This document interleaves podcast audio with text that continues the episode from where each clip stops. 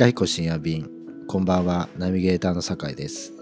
本日は初めてのお客さんについてお話ししていきたいと思います。はい。はい。いやこれ、うん。豆彦のオープンの日って15年前の16年前。の。そう三軒茶屋店、うんまあどういう感じで始めたのかなっていうふうにうん。うん思って、自分が自分のお金で何かやったとかってことはないんですけど、うんその25歳ぐらいん？もうちょっとかな？うん。6歳ぐらいの時に、まあレストランの中に併設してるカフェがあって、うん。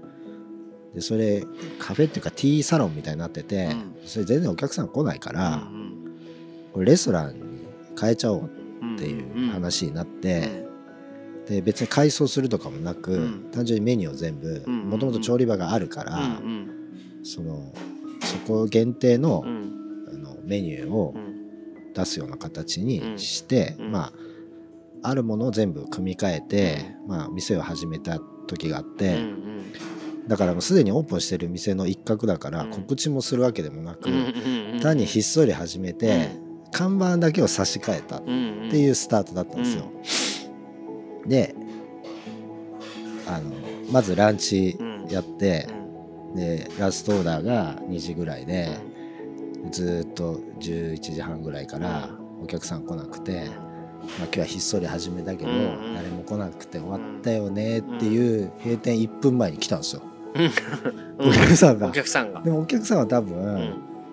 そのだってオープンしたっていう告知でもないし看板が差し替わってるだけだから、うん。いつもある店うんにうんたまたま通りかかったんで、ちょうどお腹も空いてたんで、うんランチに来たっていうだけで、うんでもお店もなんか始めたけど、うん。まあ、今日来ないよねっていう雰囲気、うん。調理場も含めてね、そこにこう俺がうん。元気よく「オーダーお願いします」っつっうんてうん「やったー!」みたいな感じで、うんで通しうて、ん。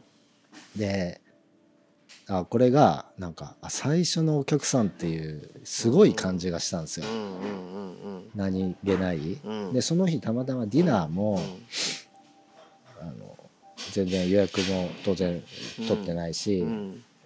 だけどその日オープン日にディナーも一組だけ来たんですよ、うん。ひっそり始めたのに、うんうんなんか看板差し替えただけなのに、やっぱ来るんだと思って、うん。まあもちろんその前にな何ヶ月かかけて、うん。あのショップカードを、うんあの店の前に置いてあるやつを、うん。全部フロントの人にうん。毎日数を数えてって言ったあのあ減ってる数を。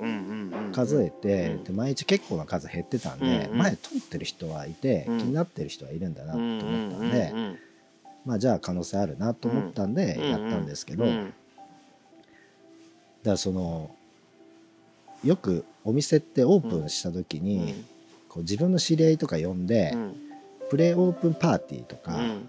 そういうのやったり知り合い呼んでうんうん始める人が多いと思うんですよ。うんうんそうすると誰が最初のお客さんだったかっていうのって分かんないじゃないですか。うん。うんうんでセブンイレブンが初めてできた時のうん。最初のお客さんの話ってうん。うん知ってます？知らないセブンイレブンが最初のお客さん買ったのってサングラスらしいんですよ。へえうん。で俺その話すごい好きで、うんうん。多分突然ひす始めたんだと思うんですよ。うんでいきなり1店舗だけ始めたと思うんですね。うで築地の方なのかな。うんうんでいろんなもの置いてるわけじゃないですか。うんその中に突然ビーって入ってきて店ぐるぐる回ってうん。サングラス。を、うん。サングラスってまさかじゃないですか、うんうん多分予想もしなかったし、うん。あそういうでだからこそ逆に最初のお客さんっていうのがそういうものだったっていうのが、うん。なんかうん。なんかこうエピソードとして残るってるんだなと思ったんですけど、うん。で豆彦ってうん。どんな感じでうん。最初始まったのかなっていううん。ふうにちょっと聞いてみたいなと思って。あのーまあそその後もさ、はい。お店はいくつかやあそうですね。やってるからねできん？き一昨日か。一昨日エトワール吉野のミニライブっていうのを、はいはいはい。音だけ聞いてました。そうそう。その君の番組の裏で。裏番組で。いやうちが村なんですけあ。どサイマル放送です。ああそうかそうか。で でやってたんだけどさ、でそこに来たお客さんっていうのがまあいつもの感じの人がはい。10人ぐらい、まあ、いたんだけど、うん。あのー結局ねお店の立ち上げってはい。僕そんなにあんまり緊張しないんですよ。はい。あのというのは初めての時も初めての時も、はなんでかっていうと、はい。お店の始めって結局来る人っていはい。蜂で言うと偵察蜂なんだよ。なるほど。ね？偵察蜂っていうのがやってきて、うんうんうんブーンってきてはいはいなんか変なものがあるぞと、うんうんなんだなんだ。新しくできたな。新しくできたなと。でそこに入ってきて一通り見て、ふーんサングラスっていうのって、うんうん。偵察蜂なんだよね。うんうんでこの偵察蜂っていうのはどっちかっていうと偵察してることが仕事だからはいはその人がお客さんになるってことはないわけよ。いなるほど。この偵察蜂からむしろ緊張するのは偵察蜂から日常使いの人に変わってくる移行期っていうのかな。うんうん移行期っていうのがやっぱり必ず出てくるんだよ。っていうのはその偵察蜂が来なくなるわけ。まあそうですよね。うん、知られてきたら。知られてきたら面白くないから。で偵察蜂が来なくなって類するとあれ？最初に来てた頃のお客さんってもういなくなっちゃってるよねと、うんうんで不安になるわけよね。うんはい。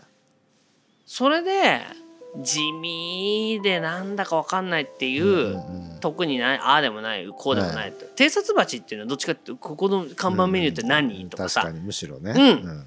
うん「いい店だね」とはか言ったりして、まあ、励ましたりするんだけど、はい。その後地味でね別になんか思い入れがあるんだかないんだか分かんないっていうような人が来てる、はい。それが要はセカンドファーストゲストなんだよ。うんうんなるほど。セカンドファーストゲスト。そう。ん。つまりセカンド二番バージンみたいそなう。に2回目に来てるその人たちが初めてのお客とも言えるわけよ、はい。だから最初のお客さんっていう定義がさはい。今のは本当に物理的に最初のお客さんじゃん。そうですね。うん。まあセブンイレブンが偵察だったかどうかもわかんないけど。うん。うんうんまあっていうことだよね。本当にさうん、酒井が言ったの。うんうんだから俺だって多分うちの店で本当に豆彦が 15, 15年前にやった時のお客さんは多分店長の子とかあの当時は九州勢が多かったから。はいはいはい。いその福岡の人、ね。うん、佐賀とか鹿児島って言ったから、うんうん。その人たちがもう「気負って気負って」って言ってあそう。そう。多分だからそのなんか親戚が来てみたりその友達が来てみたりっていう結局関係者がはい「へえへえへえ」みたいなうん「何が美味しいと?」とかって言って なんかそういうのがあってこれ俺がやりたかった店じゃねえなと。確かに。ね、うわこんなにするとねとかってなんかねコーヒーの値段とか見て。ね。中洲よりもなんかあれだねとかって言ってる。なんか別に俺のやりたい店じゃねえなって思思ってたわけよ。確、かになりますね。うん、数ヶ月は。はい。やっぱりそれがでも落ち着いて、はい。なんか最近暇だねってうんなんか全然、そうですね。ん。そっからですよ来るね来るってあーやっぱりそうかご祝儀ってよくねうんうんうんうんご祝儀なんとかとか言うじゃない、はい。ああそういうのがさってその時にこう本当に来るかなっていうのがいてね見渡すとじーっとした人が本読んでるとか、なんかっていうけど実はその人がうん。うんうん最初の常連うん。とか、えーその後最初からいましたよねっていう、うんだって今あのななんか中洲でなんなん言ってた人は誰もいないからね。確かに。そう。だからねやっぱり物事っていうのは、はい。その本当にそのまあ無口な人っていうか、うんまあサイレントマジョリティうに、んはい。まあちゃんとこうアプローチできてるかっていうことのはい。手応えをうんつかむのにはすごく時間がかかる。うんだからやっぱり最初の頃そういうあのなんか森もそうだって言うんだよね。森？ああ森。うん。そのパイロットプランツって。いう、はい。だからその森が全くない時にわーっと最初に結構いいはい。木がね。例えば北海道だと白樺なんかそうだっていうんだけど、わーっとできてそれがもう駆逐してはい。それがいなくなった後にブナかなんかがそのうんうんうん。白樺の木陰で育ってそうなると森全体は白樺はいないんだけど、なるほど、うん、それがみたいなことがあって、はい。やっぱり自分の時間のタームだとまあその最初に白樺もいてもらいたいし、っていうのもやっぱりまあ何回か経験していくと、うんはい。そのまあ吉野の時もね誰も告知もしてないのうんに、うん。ね、き来てうでもまあそれはこの人たちは来るよね。んはい。でもこれがずっともしかして続けてるうちにそうじゃない、うんうん、突然ね、どっから聞きつけてきたの？なんかお友達かみたいな。人がずっとその後来てくれるなんてこともあるかもしれないしね、はい。まあそういう意味では今はもう全くの初めてってほとんどないから。はいアメフコ関係でやってる上ではね。合彦塾もいいねか彦塾にしたってまあ何したって今度神戸でやるんだけど俺だって東京のやつが来たりするから。わざわざ。わざわざ。すごいですね。だから 本当のゼロっていうのはなかなかないけど、でもやっぱりそういうふうにこうサイレントマジョリティに火火がつくっていうかまあそそこの人たちの手応えはい。っていうものを感じ取れるのにやっぱりかなりの時間がかかるし、うんむしろその最初にあわあわしてる人たちに一喜一憂してうんはい。いや手応えあるねなんて言ってる方が足元救われるなっていう気がすごく僕はするけどね。いつ頃にいけるっていうか、うん。なんか店らしくなっていった自分のやりたいことに近づいてきたなって思えるようになったんですか、やっぱりそれはよくいつも言ってるけどやっぱ2010年。そんなに、うん。あやっぱりだって俺お前と最初に会った頃「この店行けますよ」って随分慰められた気するけど 俺「い行けねえだろこんな店。行けてたらこんなになってねえだろ」って俺随分言い返した気するよ。ー確かに、うん。渋谷店が散々でしたから、ね、そう。多分その時。だから全然やっぱりあダメだなっていうのがあって。だからまあそれはあとその売り上げっていうかね、はい。えーこの前も話したみたいにあ数っていうものそう食べはねログのね、うん。うんうん。その食べログとかでお客さんが来て、はい。来たっていう喜びと同時にやっぱりあこんな客のためにやってんじゃなかった、うん、ああまあ、うん。またね。また、うん、っまあそうなりますよね、そう。ん、ていうことがあってやっぱりそれの中であのまあ何度か方向転換はしたからね、うんうんうんうん。割とドラスティックに。そのドラスティックにやるのところがう、ん。なんかいつもすごいですよね、うん。まあうん、そうね。まあ基本的にちまちまやるの好きじゃないから、うん、まあそうですね。好きじゃないっていうこともあるしなんて言うんだろう。もともとのビジョンがあるから、はい、あ違ってきちゃったらそう。違ってきたらやっぱり、うん。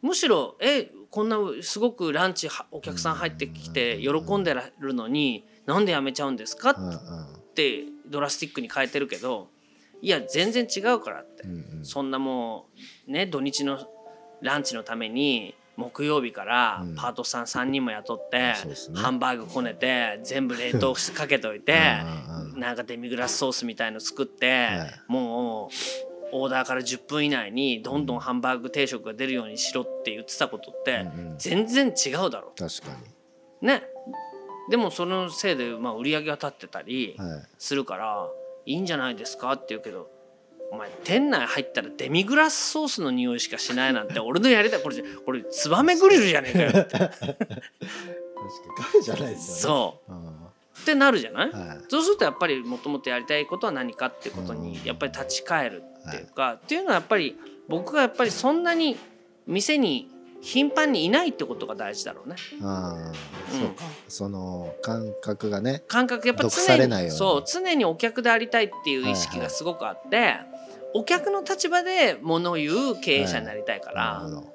あのこれが中に入ってってもうこうここデミグラスとかってやってると、うんうん。何やりたかったかっていうのはなんていうのシェフとしてうん。俺のさ、何かを作って出したいっていうことなんだと思うんだけど、うんうん俺は自分の気に入る店がなかったから。そうですよね。だから始めただから始めててんだからやっぱり俺はプロの客でいたいと思ってるわけだから。なるほど。その立場で「なんだよこれ」っていういう経営者の顔が見てみたいなって言うと「あ俺だった」っていうところで改善するってあー そうい。いううことなんですね、うん。だからまあしかもお金儲かるからってはやお金入るからって、うん。自分がやりたくないことをやり続けてもね、うん。しょうがないですいよね。やそう本当にそうなの。うん。だからそういう意味で言ったらやっぱ自分のやりたいことっていうのがあって自分のやりたい店っていうでそれはをまあ今の時代とはあと今なんて自分じゃないスタッフとうん。にどうやって共有してもらうかとかお客さんと共有するかっていうことは本当に今もって課題だからね。だからそれはなんかこうちょっと上からの言い方になっちゃうけど、うん。スタッフ育てるより客育てた方が早いなと思ってるところが伊香彦塾にあるわけよ。はい。うん、やっぱりこういう意図だって分かってくれる人がいないと、はい。それいると思ってるからやってるわけで。そうですよね。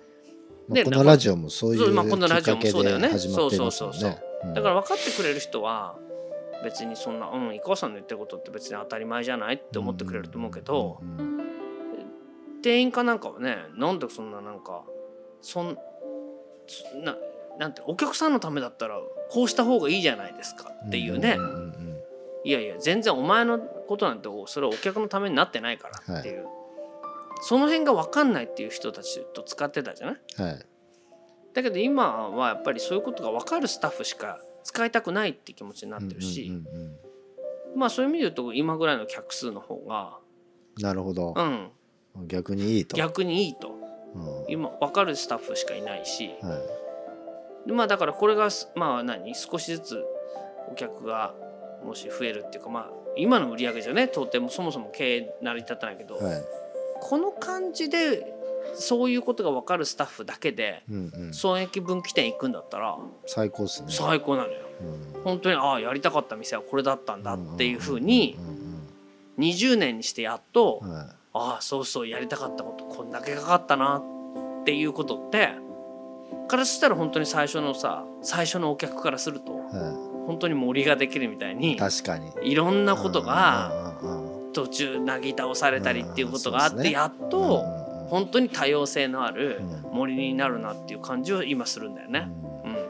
その割にはあれですよね、最初のうん。からやりたいことがそんな変わってないっていうのもまたそあれですよね。うんだからやっぱり最初にやろうと思ってるのはさはい。変な話ブナの原生林がやりたい。っうんうんうん。あまあ、最初からそういう目標が、ね、ていうのがあったと、うん。でもなんで白樺ばっか生えてんだよみたいなことを思って。はいはいはいはいはいもう白樺ぶっ飛ばしてブナ生えてほしいと思ってんだけどうんうん。やっぱそうはいかかないってことなんだよですね。うん。やっぱりそういうなんか自然の摂理の順番っていうのがあって、はそれをその勝手にぶっ飛ばしてそれこそだから最初からアンティークになっててほしいと思ってるけど使い込んでればアンティークになるわけで、うん。まあそのインテリアはねそういうふうにしてますけどね、そううん。お客さんっていうのはなかなかそうそうスタッフとかねなかなかそう。いうふうにはい。時代も変わるるし、うん。だからやっぱりそういうようなものがまあ時間がかかるなとうん。いうことからすると本当にパッと何かやって飛びついてパッと終わるっていうものに本当に興味がないんだよね。うんうんううん。ん、やりたいこととは違うから。だからまあこれは自分の資質の問題もあるし、はあのうんまあでもそれをいいって言ってくれる人、まあ、酒井もそうだけどそれはやっぱりずっと長く付き合うだろうと思ってる、い。はうん、だから20年後とかにね「いやそろそろいい味出てきましたね」みたいな。いなるほどうね、ん。うん。すそろそろうんそろそろそうそろそろね。ブレイクしてもいいぐらいな。まあブレイクに耐えうるぐらいの感じになってきましたね。ブレイクしても、うん、あのいいお客さんだけで満席になる席になるようになりすますねっていうことだと思うのよ。はだからそんないきなりできてすぐにブレイクしてもそれってどうなのい、って。うんなるほど。むしろ子役でブレイクしたやつがそのいね一発の俳優になるっていうことの難しさと一緒でうんあのうんなるほど、うんそういうことがあると。思う。ん。ん。それ今地方にいろいろ行ってるじゃないですか、それもすごい長い、あの観点で考えてるんですか、そうだね。うん。やっぱりまあこういうふうにして15年ぐらいやって、はい。東京でやってうん。まあ本当にさっきのねあの赤は涼花じゃないけど、はい。ああのマイノリティだなっていう認識がとてもあるわけよ。はいはい。自分たちがはい。ね、だけどマイノリティだけどマイノリティではないっていう感覚もすごく強くあるんだよね。マイノリティ結果としてマイノリティだけど、うん、一番こうど真ん中を言ってるはずなんですはずなんだよね。うんうん。いろんなことがうまくいってないとは言っても、うん。本当はマイノリティじゃないのにマイノリティになってるってはいいう気持ちがあるから、うん。それをまあ挽回しようっていうほどの気概は俺にはないけど、はい。これ絶対そういうことを思ってる人はいて、うんでまあその関西にしても、うん。うんまあ、今後ね関西とかをややそれこそ和歌山でもやってみたいと思うんだけど、本当に昔のものをずっと守ってる、うんうん。まあ、和歌山だったり例えば伊勢神宮とか、はい。ま三重です三重だけどね、まあ、あの辺そういうものってあるはずじゃない。はいでそれがもうさどっか駆逐されそうになった時あるはずなんだよね。まあそうですね。うん。うん。うんでその時に守ろうって言った人たちがいて、ね。うん。守ったから今があるわけじゃない。はだからそういうのって多分小さなギャラリーいでも、はいはい小さな八百屋でも、はいはい。駆逐されそうになって守ろうっていう人がいればはい。守れると思うんだよ。うん。そうですようねん。だって前出した湯布院とかもうん。まあ調べるとダムうん。の話もあってう反対してうんねこうリゾートうん。反対してみたいなうんやっぱり反対の歴史うん。ででその結果その今の形が残ったみたいなのがあるそうでしょ、ん。だからやっぱり反対とかなくなりそうになると考えるってことだよね。はいそうですね。うん。何をそうですね。のなんでこれは残んなきゃいけないのかっていう。だからそういうことをむしろ経験してるようなところの方に、自分自身も学べることがあるはいはずだと思う、東京なんかだとましてや渋谷でやってると、はなんか孤立孤軍奮闘してるような気もいするけど、はい。はい。そんなもんもしかしたらねそっちの西の方に行くと、うん。そんなもん当たり前やがなって言われてね、うんそうですね。いい年した歯の抜けたじいさんとかにね、うんそんなんお伊勢様もやんなとか言われたらさ、はい。あ失礼しましたっていう感じじゃない？うんうんだからそういうことを学ぶ機会もあるし、うん。実際まあ僕はテレビの仕事してたりメディアの仕事してたから、まあメディアはネットも含めて、うん。そりゃひどいよ、うん。うん、もうむしろ真逆の方向にはいはい。ものすごいバイアスかけてるから、はい。だからそういう意味で言うと本当にメディアとは違ううん。メディアを通じてっていうんじゃなくてメディアとは違ううん。直接的なものでそういうものの良さを伝えていくっていう必要があると思ったから出会出向こうと思ったんだよね。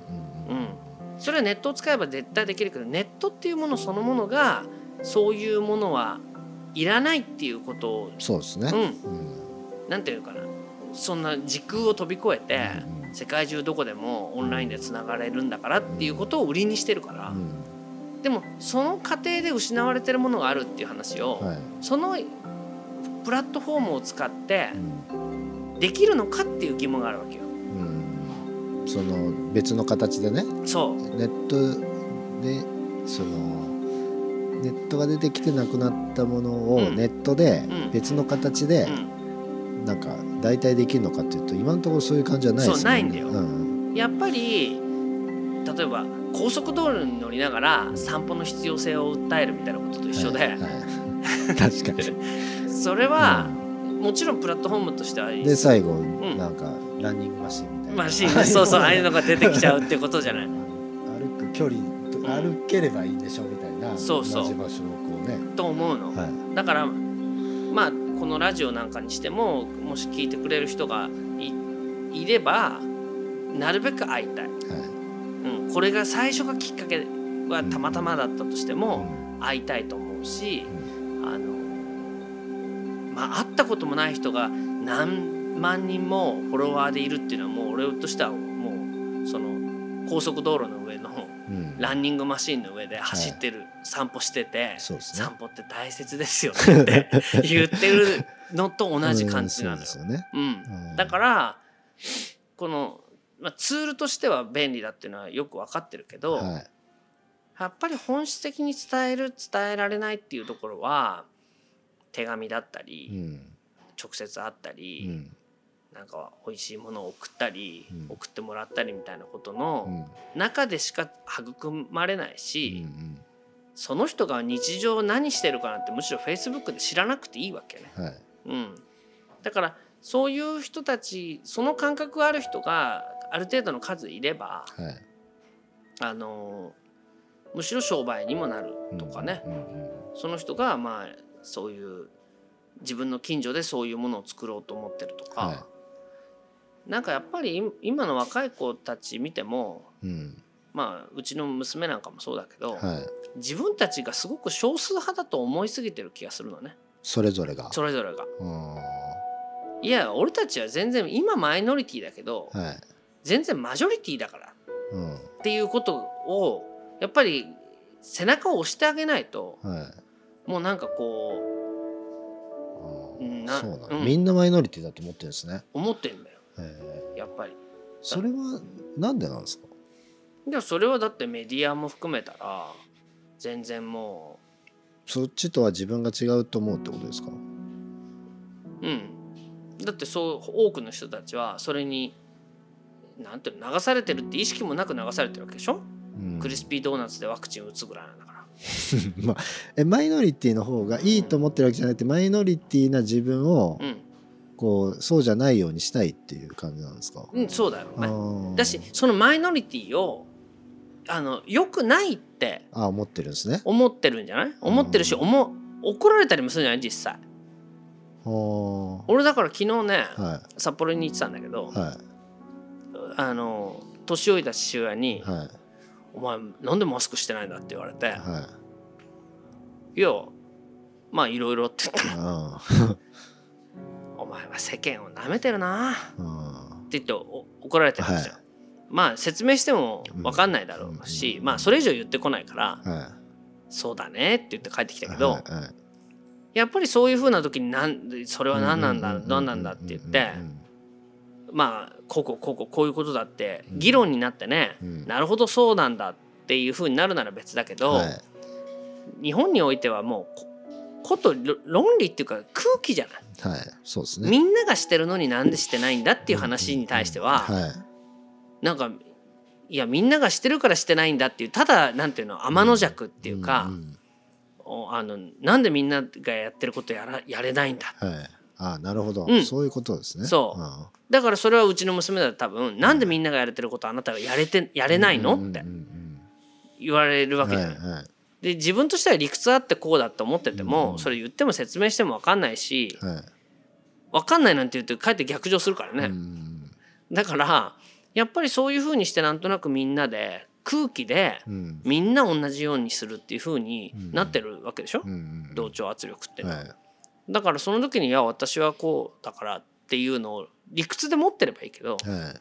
ただみんながやってるからやりたくないっていう、うんあもうそんな天の弱は子供だぞって、うんうんそそうそういう叱られ方するわけじゃない。なるほどうん、だからそういう子にきちっと耳を傾けてあげるとねうんどうしてマスクしてないのって例えば聞いてあげればさうん「いやだってこうこうこうだから」って言ったら「あじゃあいいんじゃない?」ってうんいうふうに言えると思うんだよ。うんでも多分そういう人たちももうどうせ言ったって分かんないと思ってるから、はいめんどくせえからまあしとくかっていうふうになってる人もいっぱいいるわけじゃ。うんんだからそういうなんて言うんだろう。まあそれがだからマイノリティと思いきや実はみんな同じように考えてるっていうそうこと。そうそうマジョリティだよそうマジョリティだよよっていうことだから、うん。それはまあなんて言うんだろう。目目があって、うん。あっと思ったやつに声かけてあげないと、うん。それはズーム会議ではそんな。そうちょっと右の2番目右上の2番目のこう なんか思うとこあるんじゃないとは言えない、うん言えない。感じられないですよね。感じられない、うん。そうだからそれはやっぱりなんだろう。わかんない。俺クラブハウスってやってないからわかんないけど、うんうんああいうとこだとやっぱ誰か喋る人が喋ってるわけじゃない。はい。喋れる人がね。そうなんですよね。うん、だから喋ってないと思うけどその右端の女の子はあなたなんか思うとこあるんじゃないっていうのはできないじゃん。当でたり前だけど、うん、できないです。その辺がやっぱり発言してる人のうん。感じだから、うん。